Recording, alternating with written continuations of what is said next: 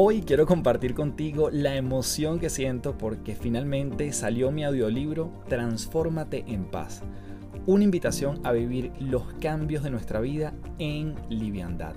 Bien sea porque esos cambios los estemos generando nosotros, los estemos provocando o hayan llegado de manera sorpresiva y no hayamos tenido mayor aviso. Puedes encontrarlo en la aplicación y además está únicamente allí que se llama Big B-E-E-K, B alta E-E-K. Te dejo el handle en la descripción del episodio. Tienes 14 días sin costo para utilizar esta maravillosa aplicación que además tiene más de 250.000 audiolibros. Es mi aplicación favorita y por eso decidí también trabajar con ellos en este proyecto y dejarte allí este pedacito de mi trabajo que tiene que ver con el cambio y cómo podemos vivirlo desde la serenidad. Transfórmate en paz ya está disponible, así que dale clic allí en las notas del episodio para que lo lleves en tus oídos y en tu corazón a partir de ahora.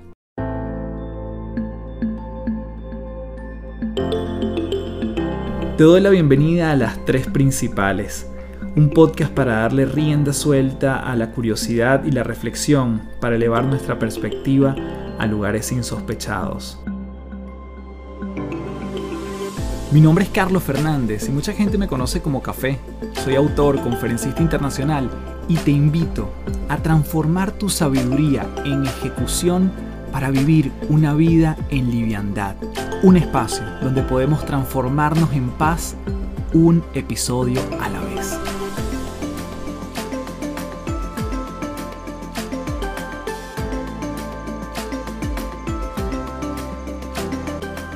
Hello, hello, un gusto saludarte. Mi nombre es Carlos Fernández, arroba Café del Éxito en todas las redes. Y como siempre, principaleros y principaleras, sabes que para mí es un honor estar sirviéndote por aquí a través de este podcast Las Tres Principales. En esta oportunidad no puedo sino estar muy agradecido porque la vida me dio la oportunidad de entrevistar a un ser humano maravilloso, una persona que admiro, como lo es Carlitos Páez. Carlitos fue uno de los 16 sobrevivientes en el accidente de los Andes en el año 72.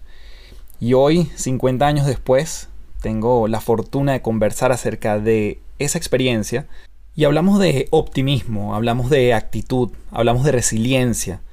Conversamos acerca de la dualidad entre la generosidad y el egoísmo en una situación tan extrema como es quedarse en plena cordillera nevada y no tener mayores recursos para subsistir.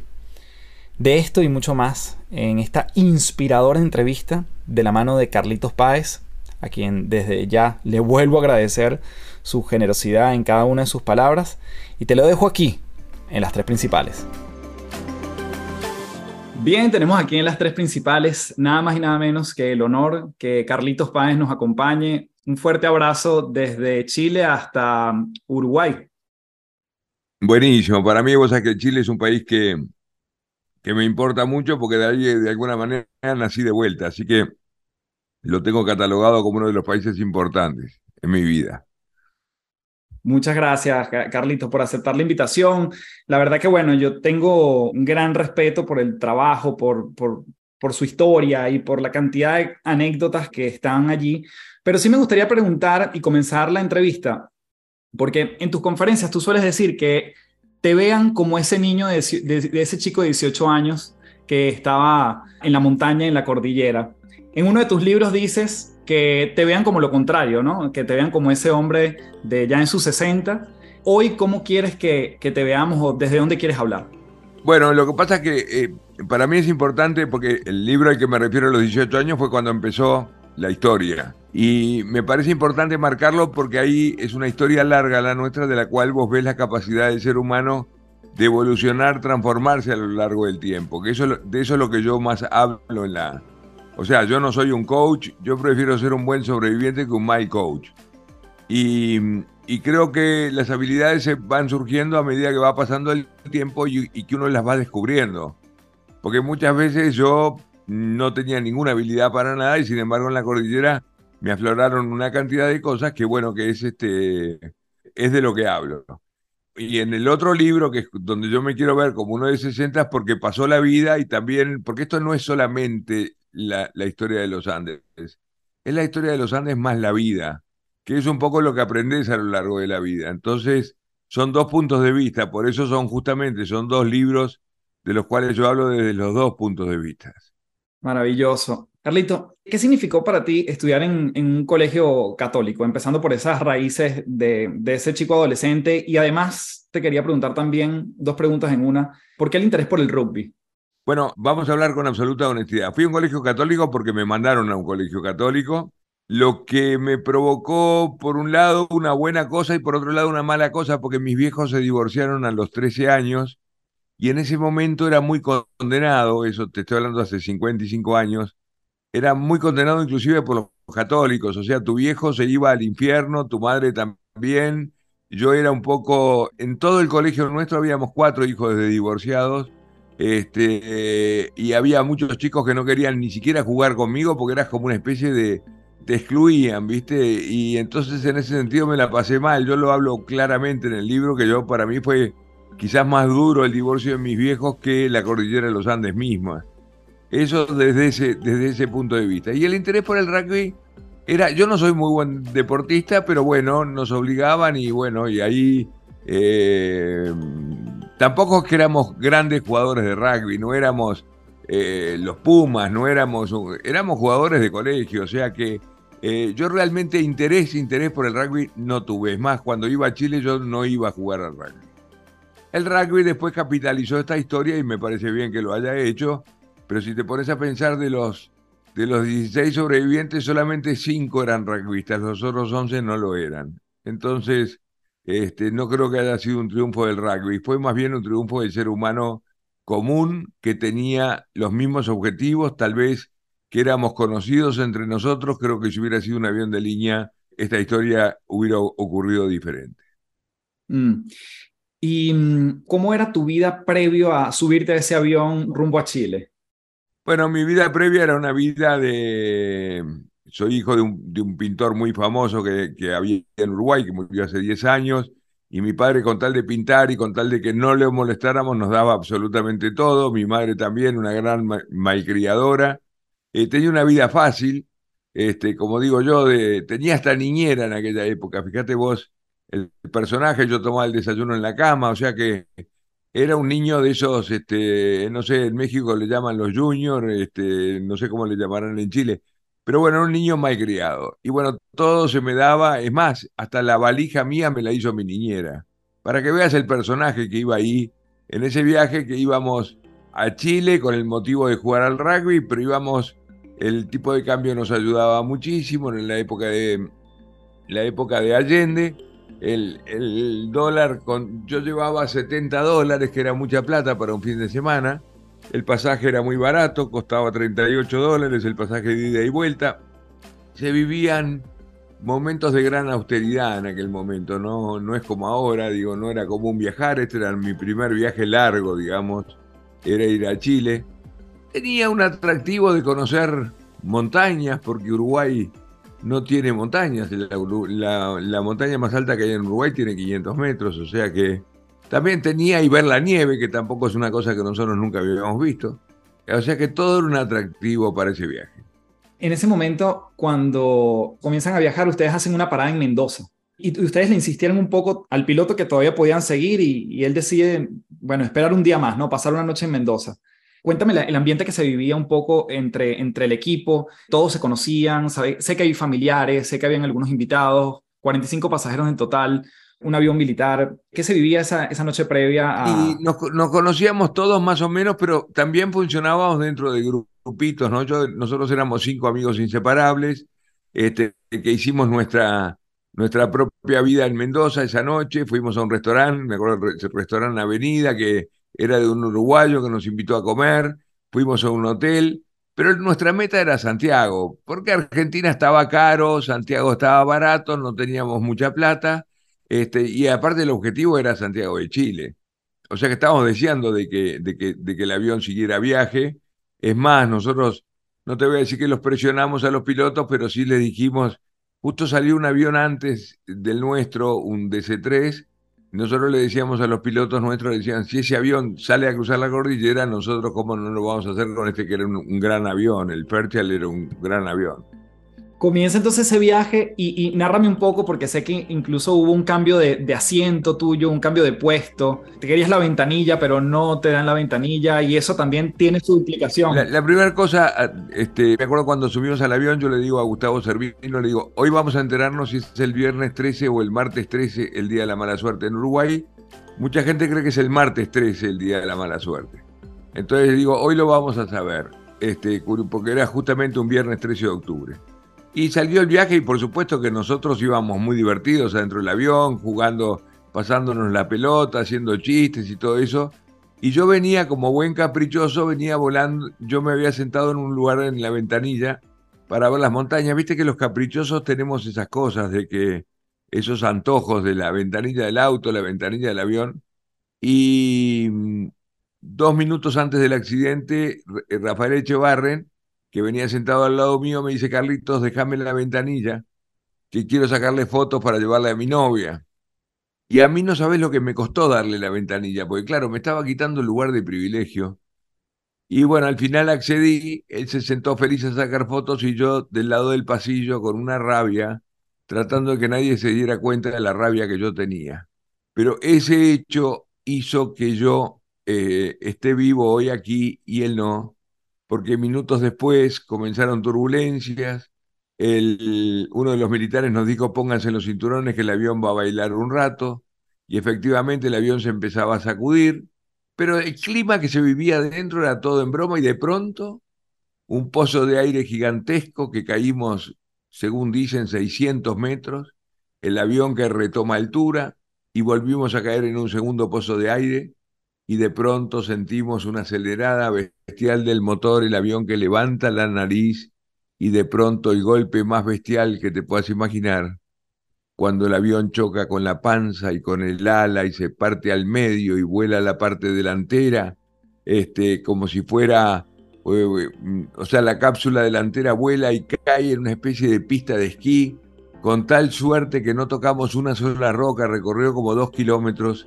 sin tocar una sola roca, porque una sola roca que hubiera tocado, el fuselaje se hubiera despedazado. Este, todos, cuando nos subimos a un avión, pensamos que el avión se va a caer. Pero cuando el avión se cae, a uno le cuesta tomar conciencia de que es a uno que le está pasando eso.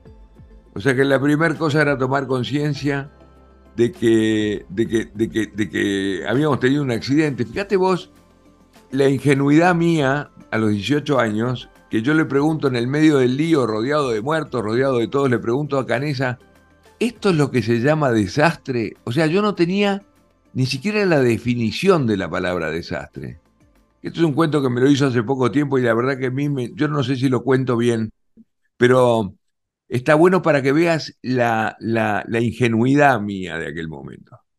Y justamente te quería preguntar por eso, porque obviamente yo te escucho hablar y leyendo tus libros, uno dice, wow, qué, qué cantidad de, de memorias y recuerdos tan lúcidos pueden existir. Pero me imagino que compartiendo con el resto de tus compañeros, te han venido cosas que han ido como construyendo la historia entre todos. Hay cosas que, que no te recuerdas sino porque te lo contaron, por ejemplo. No, en general recurren a mí porque yo tengo muy buena memoria lejana, no, no, no te digo de ayer porque a ver una película diez veces pero de aquella época me acuerdo, digo, las fechas de la avalancha, las fechas de todo, siempre recurren a mí, porque tengo una memoria antigua, muy, muy, muy buena. Digo, este, o sea que eso de desastre sí es una cosa que me, que, que me la contaron ahora y me, y me cuadra, digo, me parece que está, que está bien, pero no, la historia es mi historia, es más, cuando nos ha tocado dar conferencias a dos o tres sobrevivientes, digo, cada cual tiene su propia historia. Yo me acuerdo que cuando leí el libro de Nando Parrado, que lo leí en un viaje a México, cuando terminó el libro yo le, le mandé un mail diciéndole gracias Nando por hacerme dar cuenta de que al lado de que a un metro mío se estaba viviendo una historia totalmente diferente. Porque es verdad, las interrelaciones con los demás son diferentes, a Nando no lo esperaba nadie, él había perdido su madre y su hermana. En mi caso era al revés, mi padre me esperaba, no solamente me esperaba, sino que me buscó durante los 70 días. O sea que se viven historias diferentes. Y como yo digo, cada cual vive su propia cordillera, que creo que es una, es una de las cosas más, eh, una frase que acuñé hace un tiempo y que la usa todo el mundo, pero es verdad, cada cual vive su propia historia y es la peor porque es la de cada uno. Cuando el avión se estrella, ¿tú tuviste alguna pérdida de conciencia en algún momento? Porque sé que te levantaste y inmediatamente sales a celebrar la vida cuando logras como escapar del asiento y le dices a otra persona nos salvamos, ¿no? Pero no llegaste a desmayarte, este, ¿cuáles fueron las primeras reacciones o las primeras imágenes? No, no, no, no solamente no llegué a desmayarme, sino que además tuve la oportunidad en el momento del impacto de elegir la oración con la cual yo iba a morir. Yo empecé rezando un Padre Nuestro, después dije es demasiado larga el Padre Nuestro, no la voy a terminar. Opté por rezar un Gloria, que es la más corta que tenemos los cristianos, pero cuando la empecé a rezar en Gloria dije es demasiado corta y Gloria, no voy a quedar lo suficientemente bien con Dios. Y opté por rezar una Ave María, que es la oración del medio en tamaño, pero que tenía un valor agregado. Yo digo, acá quedo bien con Dios y con la Virgen, que es la que tiene más rating de todo el santoral. Fíjate la ingenuidad. Y empiezo a rezar el Ave María en el momento en que el avión choca y termino de rezar el Ave María en el momento en que el fuselaje finalmente se detiene. O sea que si yo tuviera que definir el tiempo que duró el accidente te diría que es lo que dura una Ave María. Wow. De hecho, alguno de tus compañeros narra que tú cada vez rezabas el Ave María cada vez más rápido y lo rezaste muchas veces. Bueno, justamente es que estábamos cada vez más cerca de la muerte, digo. O sea que tenía que terminarlo. Esas, esas obligaciones que te ponen de chico de tener que rezar o de tener que terminar con las cosas. Sí, lo recé rapidísimo, la verdad, el Ave María. Y bueno, como yo digo en esta historia, Dios tuvo mucho que ver en esta historia, pero la Virgen tuvo un poquito más que ver para mí, en lo personal. Yo digo, la Virgen creo que nos dio una manito mayor. Y mm, cuando cae el... Eh, tú eras el menor además del grupo, cosa que... El menor, sí, el menor de... Sí, yo tenía 18 años, 18 años. 18 años y te toca cumplir los 19 mientras estás allí, ¿cierto? Tuviste tu cumpleaños mientras estabas allí. En una avalancha, sí, en una avalancha abajo de la nieve a 4.000 metros de altura, sí y cómo se organizaron en ese momento, si es que podía haber algo de eso, porque, porque bueno, tú mencionas también que pronto escucharon algunos aviones que estaban sobrevolando. Sí, al otro día pasaron dos aviones dos veces que nosotros, convencidos de que nos habían visto, festejamos, celebramos, me acuerdo que había media botella de whisky que nos la tomamos con Roberto Canesa, festejando de que nos habían visto. Le gritamos a los aviones, pero claro, un avión ahí pasa como a mil metros de distancia, o sea que era absurdo gritarle a un avión. Y empezamos a esperar a que nos vengan a buscar. Y empezaron a pasar los minutos y nadie venía a buscarnos, y empezaron a pasar los días y nadie venía a buscarnos. Y pasan 10 días de nuestra historia donde la actitud nuestra es una actitud de espera, esperando a que la solución viniera del exterior. Y en el día 10 sucede una de las peores noticias que te puedas imaginar, que nosotros convertimos en oportunidad, porque ese día nos enteramos este, a través de Gustavo Nicolich, que estaba escuchando en la radio, de que la búsqueda se había terminado y ahí nos dimos cuenta que la historia quedaba en nuestra mano. Él mismo lo planteó como una buena noticia, diciendo, tengo una buena noticia, nos dejaron de buscar. Y yo le digo, pero ¿cómo buena noticia, hijo de puta, si yo... Y me dijo, Carlitos, es una buena noticia porque ahora dependemos de nosotros y no de los de afuera. Y creo que es verdad, a partir de ese momento la historia pasó a ser nuestra historia y mm, sin depender del exterior, padeciendo quizás el dolor más grande de saber de que el mundo entero nos había dejado de buscar.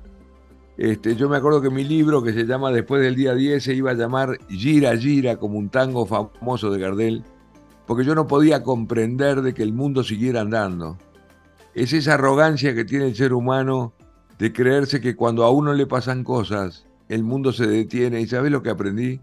De que el mundo sigue. Entonces, de alguna manera, yo lo veo como un mensaje. Lo permanente de nuestra historia fue el no. El gran mérito de nuestra historia fue que al no le dijimos que sí.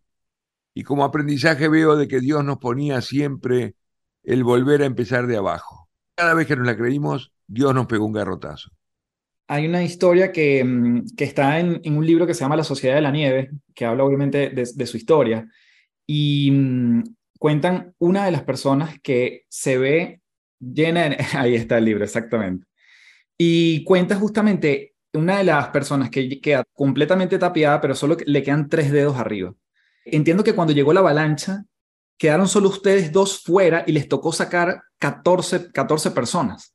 Exactamente, sí. Eh, ¿Cómo fue ese momento de la avalancha y qué se sintió previo? O sea, ¿cómo es esa, esa sensación en un lugar tan inhóspito? Bueno, te puedo decir de que nosotros no teníamos experiencia de avalancha porque acá no hay nieve. Estábamos dentro del fuselaje porque nevaba mucho y eran como las 3 de la tarde. Y de pronto sentimos que de lo alto, porque el avión había quedado a media montaña, sentimos que bajaba como una tropilla de caballos y de pronto toneladas de nieve que se nos meten adentro del fuselaje y nos sepultan a todos. Quedamos todos sepultados menos Roy Harley y yo. Que Roy puede salir, sacar la cara y, yo, y yo al costado de él y empezamos a escarbar y fue desesperante. Pues yo tenía mis dos amigos enfrente mío que los intento rescatar y cuando llegué a ellos los dos estaban muertos. Y seguí buscando y Roy lo mismo, la nieve te quema como si fuera ácido. Y para hacer una historia larga yo podría dar una conferencia entera sobre la avalancha porque murieron ocho. Pero para hacerla corta, yo buscando la única mujer que había quedado viva en ese momento, que era Liliana Metol, y Javier, su marido, me gritaba, por favor, Carlito, sacala a Liliana. Buscándola a ella me encuentro con la cabeza de Nando Parrado, que había logrado sobrevivir porque le vino a la cabeza un artículo de aquella revista Selecciones de Reader Digest que decía que debajo de la nieve se puede respirar en la medida que se respire con mucha calma, porque la nieve es porosa, tiene aire, y eso lo mantuvo con vida hasta que llegó mi mano. ¿Y por qué hago este cuento? Porque es esa interacción que tienen los grupos o los equipos, como les gusta decir a las empresas, Fíjate que el hecho que yo lo destape aparrado es lo que permite que después sea aparrado el que nos saque a todos de esta historia. Es esa interacción. Pero el resultado es que quedamos tres días enterrados, sin poder salir de dentro del fuselaje. Ahí cumplió años Numa Turcati, que cumplía el 30 de octubre. La avalancha fue un 29. El 31 de octubre yo cumplí 19 años. Fíjate lo chico que yo era, que yo pretendía celebrar el cumpleaños de alguna manera. Me decían, pero Carlitos, ¿cómo vas a festejar? Estamos en un espacio súper reducido, sin aire. Digo, en la medida de que estemos con vida vale la pena. Y llegó el primero de noviembre, que era el cumpleaños de otro de los chicos de Pancho Delgado, pero era para mí un cumpleaños bien, bien importante. Era el cumpleaños de mi padre en Montevideo. Como te dije, mi padre era un pintor muy famoso que viajaba mucho por el mundo, pero había una fecha que él siempre respetaba un poco porque todos cumplíamos en la misma fecha, pero él volvía como un símbolo a Montevideo a celebrar los cumpleaños y ese hecho hizo que yo tuviera una motivación adicional y lográramos retirar la ventana de la cabina del piloto y salimos al techo del, avión que había quedado a ras de nieve. Y la motivación que yo tenía era salir a saludar a mi padre, a transmitirle su feliz cumpleaños, pero por sobre todas las cosas a transmitirle que yo estaba libre de ese infierno de nieve. Y alguna gente me dice, ¿qué sentido tiene que yo salga al techo del avión a saludar a mi padre si mi padre jamás se va a enterar? ¿Y a mí qué me importa el sentido? Mirá, Carlos, yo me hice amigo de los símbolos en la cordillera y en la vida después, y verás como al final de esta historia los símbolos encajan como si fuera un rompecabezas y empieza a tener un sentido real y concreto entiendo que, una vez que vino la avalancha, se transformaron realmente como en un equipo. Es decir, tú mencionas que antes de la avalancha estaban ustedes cinco, eh, los grandes amigos, ese mismo grupito de Mendoza que fueron al restaurante, estaban como haciendo sus cosas, no interactuaban tanto con el resto, pero a partir de allí, obviamente hubo un quiebre. Entendiendo que además Nicolich, quien es el que te da, entre comillas, la buena noticia, que ya no nos buscan, que te dio esa noticia, también fallece en esa, en esa avalancha. Antes de continuar, quiero comentarte que este episodio viene presentado por Gimnasios de Bienestar. Los gimnasios de bienestar son el vehículo para entrenar mes a mes a tu equipo de trabajo en el músculo más importante de estos tiempos, la mente. Si crees firmemente en la constancia para fortalecer en tu equipo temas como liderazgo, feedback, productividad, gestión de cambio, comunicación, trabajo en equipo, creatividad y mentalidad de crecimiento, entre otras habilidades, puedes ingresar a www.cafedelexito.online para inyectarle recurrencia al entrenamiento de tus colaboradores en tu empresa. Seguimos con más de este episodio en las tres principales. Bueno, justamente como yo digo, lo horrible después de la avalancha que tuvo, que tuvo su cosa horrible porque perdimos los amigos y todo, pero tuvo una, tuvo una ventaja. Desde ese momento se rompieron los pequeños grupos. Nosotros que éramos cinco quedamos tres, otros que eran cuatro quedaron dos, otros que eran tres quedó uno y de la avalancha en adelante no, tuvo más, no tuvimos más remedio que fusionarnos en un solo grupo y nuestra historia se convierte en una de las historias más notables de trabajo en equipo porque nos fuimos transformando de a poco con los pocos conocimientos que teníamos en una especie de máquina para vivir y empezamos a trabajar para que Nando Parrado, Roberto Canesa y Antonio Vicentín salgan a buscar ayuda. Y todos nos dimos para ellos, por eso es una de las historias realmente en equipo, porque todo le dimos, lo poco que teníamos se lo dimos a ellos para que ellos salgan a buscar ayuda. Que por supuesto eh, fue un mérito descomunal, lo que hicieron ellos fue una cosa de locos, la, la caminata de ellos fue una cosa impresionante. Carlitos, en ese espacio donde hay tanta nieve, entiendo que pareciera muy lógico decir, bueno, derretimos nieve y tenemos agua, pero no era tan sencillo como eso. ¿Cómo se mantenían? Cuéntame las provisiones. ¿Con qué contaban en un viaje que en teoría iba a ser tan, tan corto? No, claro. provisiones no había nada porque era un avión militar que no llevaba absolutamente nada. Creo que encontramos una lata de mariscos que compartimos entre 26 al principio, una tableta de chocolates que a mí me tocaron dos cuadraditos y nada más de provisiones. Y en cuanto al agua, todo el mundo dice que es fácil el agua, pero yo te digo que padecí más de sed que de hambre. Porque el agua cuando, derretís la nieve se te vuelve a congelar. Nosotros ahí las temperaturas son entre 25 y 30 bajo cero.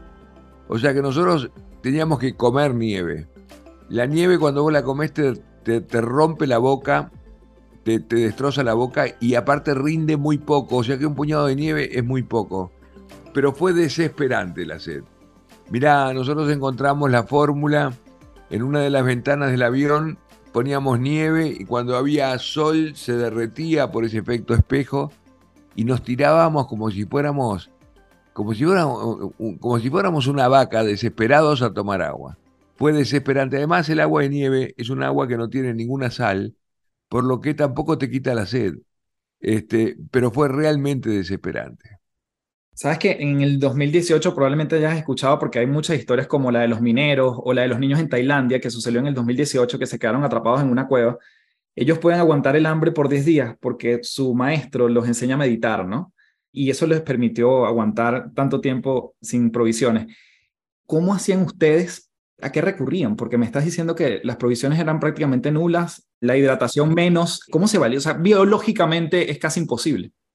Sí, es más fácil no comer que no tomar agua. Digo, digo de, hecho, Cristo tenía unos ayunos de 30 o 40 días de, sin comida.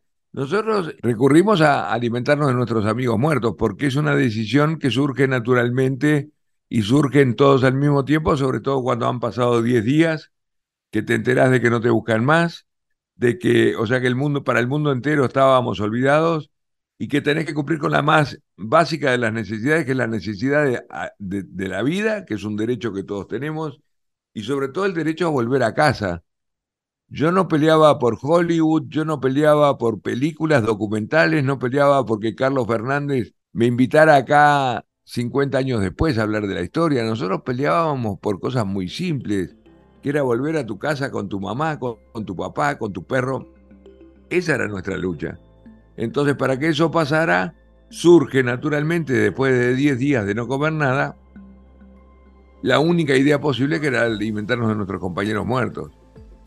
Que fue lo que hizo de alguna manera famosa la historia en un primer momento, pero hoy por hoy ninguna empresa del planeta nos invita a hablar del tema de la antropofagia, sino que nos invita a hablar de otras cosas como es el trabajo en equipo, la toma de decisión, la tolerancia a la frustración, la adaptación al cambio, encontrar recursos desconocidos, todo gracias a que esa historia rompimos un tabú universal y bueno, para salir adelante. Y te aclaro que en las últimas 60 o 70, yo doy más o menos 100 conferencias por año en el mundo entero.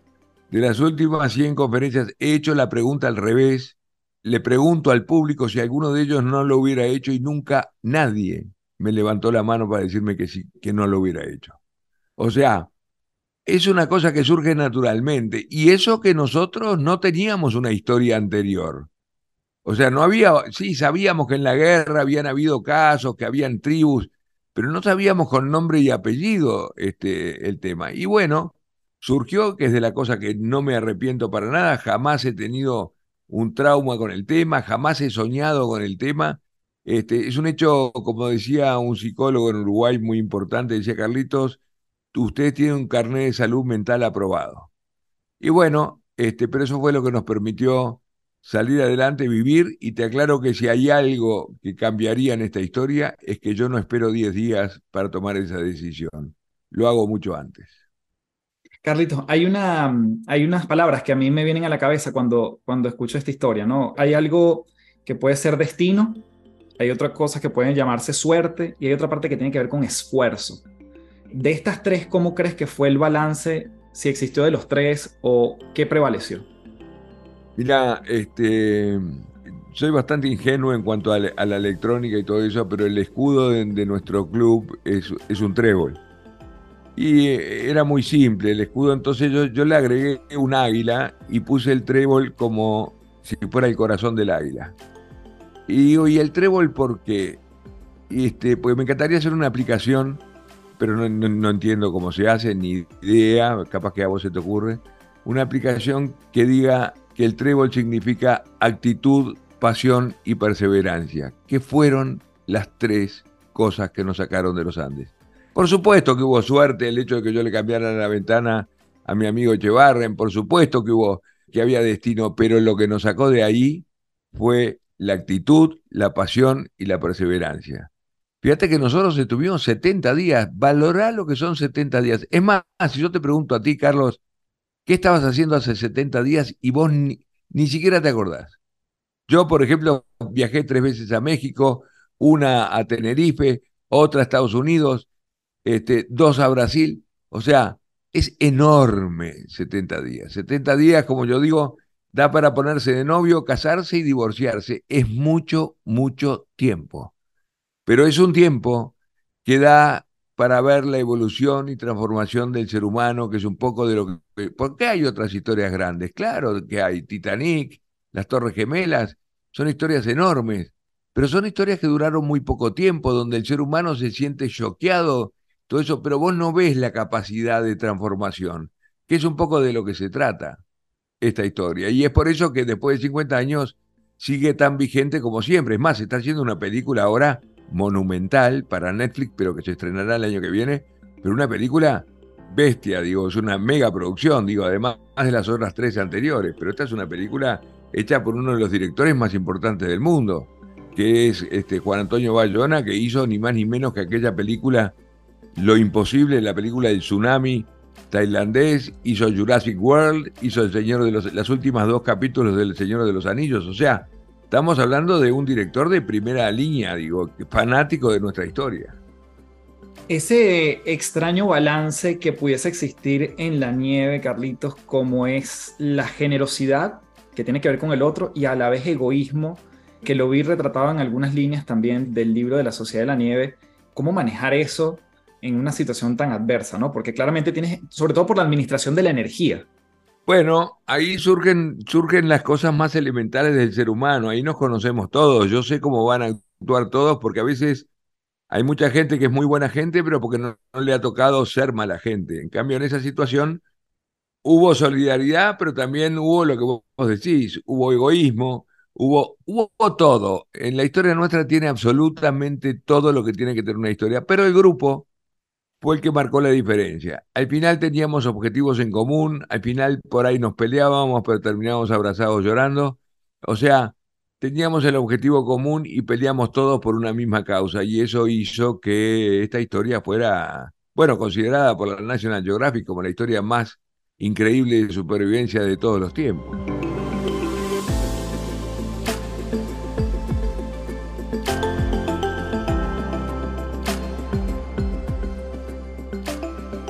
¿Qué hacían durante el día? Porque tú hablas de 70 días, pero además cada día puede ser como 10 días. Cada día son eternos y cada día nos, fijábamos una rutina. A mí me encantaba, eh, Canesa propuso para el libro, cuando se estaba haciendo el libro que después se llamó Viven, él quería que el libro se llamara Tal vez mañana. ¿Por qué? Porque nosotros hacíamos mucho en el día de hoy para que sucediera algo en el día de mañana. Es decir, no nos quedábamos quietos, siempre estábamos haciendo algo, inventando algo para que sucediera algo en el día de mañana. Hay que tener en cuenta de que no había internet, que no, teníamos juegos de ninguna especie, O sea, no es como ahora que, que la gente se entretiene en otras cosas.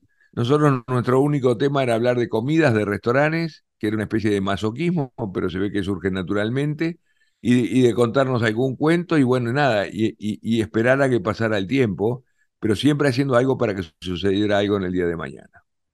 Mm, cuando deciden ir en búsqueda de, de ayuda, ¿cómo se define quiénes van? Y entiendo además que tú tuviste también un rol protagónico porque hiciste como las maletas de ellos, ¿no? El, el, equipaje de ellos también fuiste encargado de, de, esa labor. No, fui el, encargado, fui el encargado de hacer el bolso de dormir, o sea, un bolso para que pudieran dormir, que como yo digo es el orgullo mayor de las cosas que he hecho en mi vida porque fue lo que habilitó a que pudieran pasar por las noches más congeladas que te puedas imaginar. Pero ellos, Parrado, surge naturalmente porque él había perdido a su madre y su hermana y él quería hablar con su padre para decirle que él estaba vivo. Canesa porque era el que estaba mejor físicamente y Vicentín también estaba bien físicamente. Entonces surge naturalmente y además tenían el deseo de hacerlo porque que eso es importante porque yo también tenía el deseo de salir, pero la verdad que me daba un miedo, yo me puse a llorar y me excluí de la posibilidad de salir porque mirá que había que tener cojones para salir a, a buscar ayuda para apartarse de ese fuselaje, como yo digo, de esa gallina protectora, para, para ir a, encontrarse con, con, no sabemos qué. Entonces, este, ellos, yo la verdad que les debo siempre mi homenaje en todas las conferencias a ellos, a ellos tres por lo que hicieron. Me llama la atención, Carlitos, que muchas veces escuchamos en discursos motivacionales o gente que, puede hablar de estos temas, como que hay de que disfrutar el proceso, ¿no? O sea, que la meta es importante, pero hay que disfrutar el camino, el proceso. Mi pregunta en este caso... Perdóname, yo no creo en los motivadores. Los motivadores se tienen que inventar las historias. Yo me acuerdo Miguel Ángel Cornejo, que fue uno de los motivadores más grandes que tuvo México, me decía, pobre, murió hace cuestión de 10 años, me decía, Carlitos, tenemos que dar una conferencia juntos.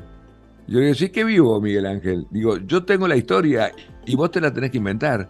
Porque es verdad, entonces disfrutar el proceso. El proceso, el proceso, disfrutar el miedo, pelearse contra el miedo, había que caminar. Estos chicos caminaron entre 60 y 70 kilómetros en las condiciones, cruzamos la cordillera de los Andes porque la realidad, que nosotros caímos en territorio argentino y cruzamos las altas cumbres, o sea, sin saber lo que estábamos haciendo.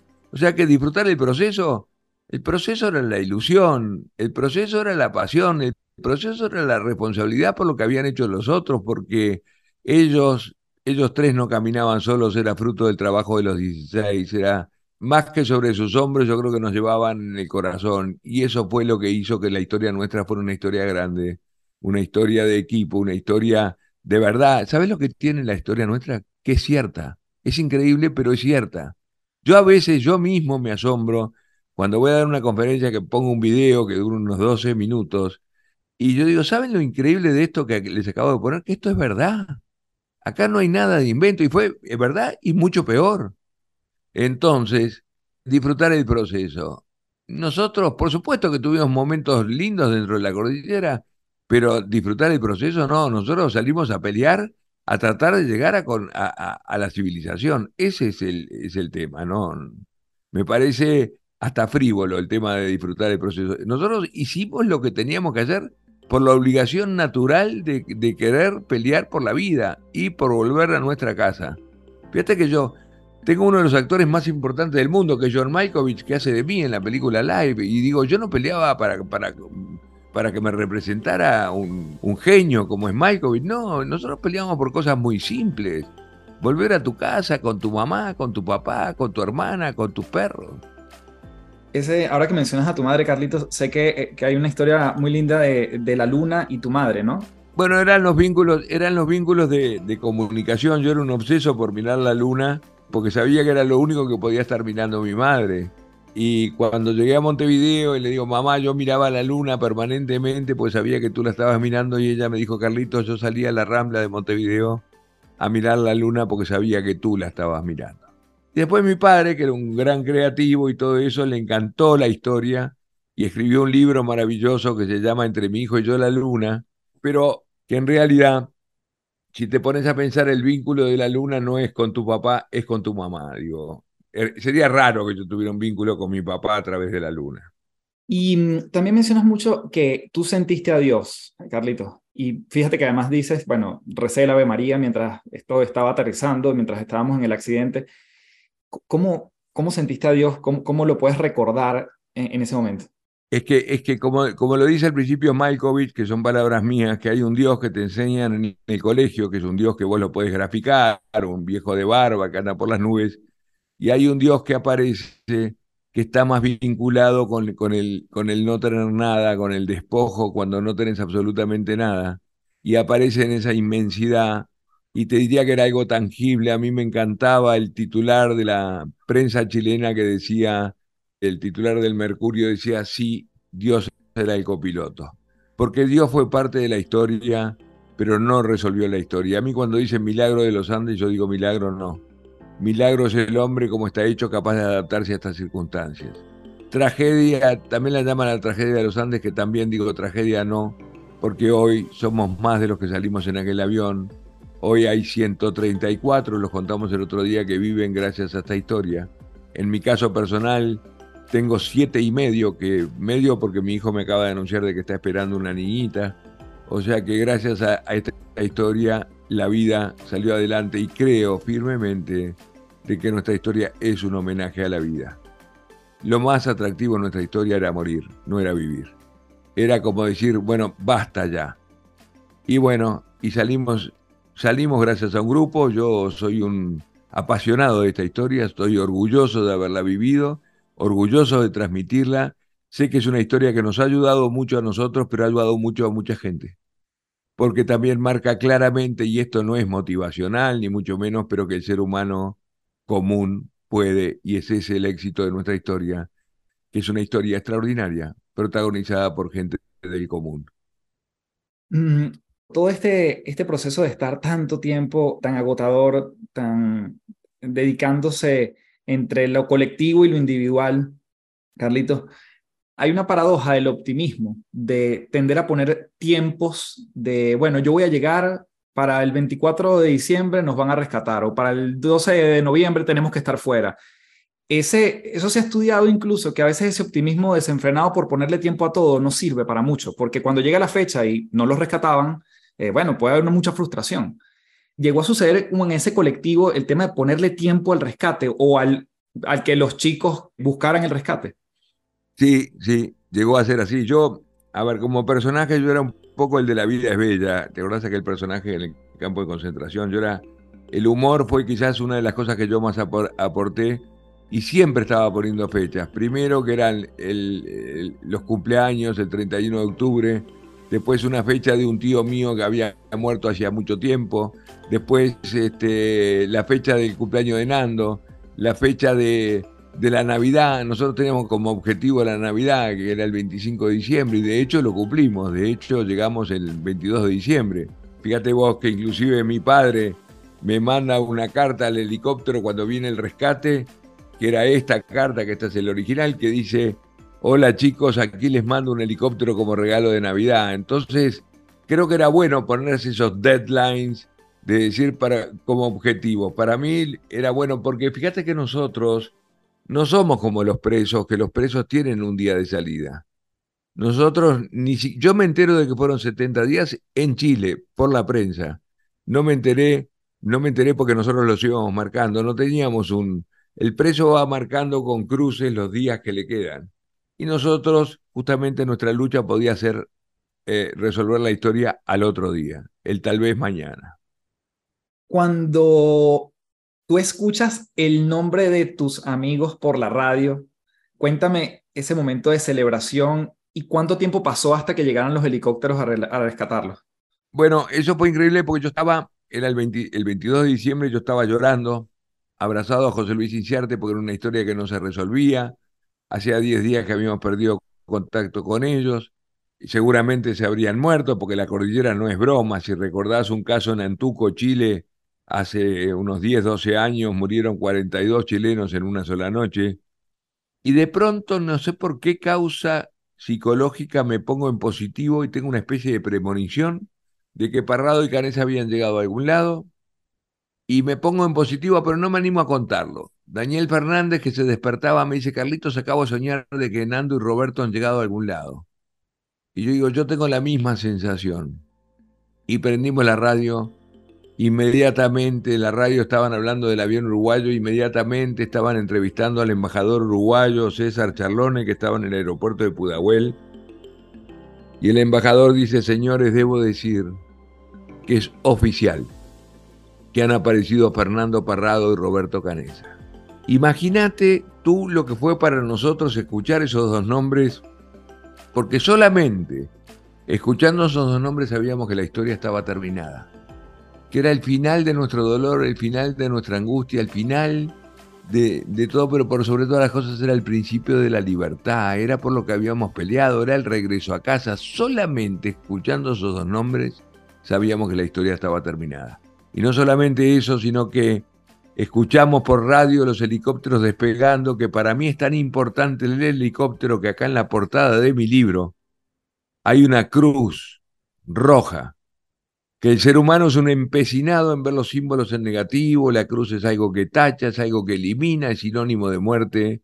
Yo lo veo en positivo como las aspas del helicóptero, como un símbolo de libertad, que es un poco lo que intento cuando cuento esta historia, de tratar de ver el lado positivo que lo tiene, tratar de mirar para atrás a nuestras cordilleras, pero para ir para adelante, porque en definitiva, al final, lo que triunfó fue la vida.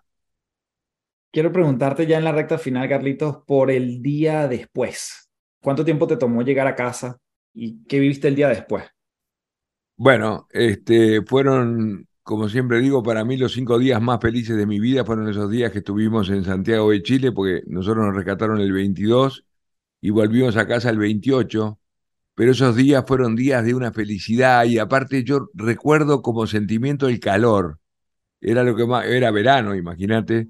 Y por supuesto que la llegada a Montevideo fue durísima, porque por un lado era la felicidad del reencuentro con toda la gente que vos conocías, pero por otro lado era también el dolor de tomar conciencia de, tus amigos que habían muerto, que a los 18 años son amigos, son como dicen en México, carne, eh, uña y mugre, digo, como, sos como que estás muy unido, sos como hermano, y eso fue duro, ese sentimiento ambivalente, por un lado la fama, por otro lado el dolor, por otro lado, como yo digo, en la cordillera no lloré nunca, pero cuando llegué acá a la civilización me puse a llorar y no paré más, porque era muy duro lo que estábamos viviendo. Pero bueno, es una historia que ha seguido con el tiempo, que ha ayudado a mucha gente, que me ayuda a mí permanentemente, que es una historia que a mí ya no me pertenece más, es una historia que le pertenece al mundo entero, así como tú sabes de esta historia casi más que yo. Y está bueno compartirla. Ya hay mucha gente que cuenta esta historia, que da en la conferencia sin haber estado. Y nosotros por el momento seguimos, seguimos estando, éramos muy chicos y bueno, y gracias a Dios 50 años pasaron y podemos compartir esta historia de lucha por la vida. Yo simplemente quiero ya despedir esto honrando tu tiempo, Carlitos, cosa que te agradezco un montón. El afiche que tú tienes detrás, que dice Alive, yo alquilé esa película en un blockbuster cuando era niño, yo no sabía de qué se trataba, pero estaba con una prima, la alquilamos y se me, me conmuevo mucho ver que hoy estoy hablando contigo y ese, y ese afiche está detrás, siendo una persona que, que he seguido su trayectoria y que hoy estoy conversando contigo y nuevamente, la gratitud infinita de mi parte. Como este podcast se llama Las Tres Principales, te voy a pedir si nos puedes regalar tres cosas más, eh, tres elementos, tres fundamentos, valores, lo que sea, para seguir trabajando en todo esto que generosamente nos has compartido. Bueno, justamente es un poco lo que te dije al principio, la actitud, la pasión y la perseverancia son para mí los tres valores y, y otro más que le agregaría que sería la humildad. Pero a mí me gusta para terminar el podcast. Hace poco tiempo me dijeron una frase de San Francisco así, para mí maravillosa, que aplica a esta historia y aplica a muchas historias, pero San Francisco decía, empieza por hacer lo necesario, luego lo que es posible y te encontrarás haciendo lo imposible. Que simplemente es cumplir con el proceso, sin saltearse nada del proceso, pero eso fue lo que nos hizo salir en los Andes y eso es lo que te hace seguir adelante en la vida, haciendo lo necesario, luego lo que es posible y terminás haciendo lo imposible. Maravilloso. Muchísimas gracias, Carlitos. De verdad, eh, ha sido un honor contactar contigo. Bueno, nos seguimos viendo. No sé si hay algo más que quieras despedir a la audiencia y simplemente... No, no, no, no, no, porque, porque me, gusta, me gusta usar la palabra se puede, pero lo que pasa es que está tan, tan gastada por los políticos, por todos, pero yo te puedo decir que la historia nuestra que se puede. Sin duda el ser humano puede siempre un poquito más. Y yo te digo, me ha tocado enfrentar otras cordilleras en, mi vida, que un día si querés hablamos, y también gracias a un grupo, todos juntos, como yo digo, no somos machos, pero somos muchos, y que creo que compartir el dolor hace que el dolor sea menos dolor, y compartir la alegría hace que la alegría sea más alegría. Creo que es la manera de salir pidiendo ayuda y nunca dejando la arrogancia de lado, que ese es otro de los grandes temas. Siempre digo yo que las actitudes humildes tienen resultados soberbios y que las actitudes soberbias tienen siempre resultados humildes. Les dejo un abrazo, Carlos, te agradezco y cuando tengas el, esto grabado, pasámelo por favor porque me encantó la entrevista y te agradezco enormemente el que te hayas enterado tanto de nuestra historia. Muchísimas gracias por todo y nos seguimos viendo. Abrazo fuerte. Un abrazo, un abrazo. Bien, gracias por llegar hasta aquí. Para mí un verdadero placer haber tenido esta conversación. Espero que te hayas llevado muchísimo, tanto como yo. Compártelo con más personas que creas que le pueda sumar este testimonio, porque es un testimonio definitivamente, como él dice, un llamado y una celebración a vivir. Puedes etiquetarlo en Instagram en arroba carlitospaes1. Igualmente te dejo el handle en la descripción del episodio y a mí también en arroba café del éxito para saber qué te llevaste de esta conversación. Como siempre me despido diciéndote, transfórmate en paz. Muchísimas gracias. Chao, chao.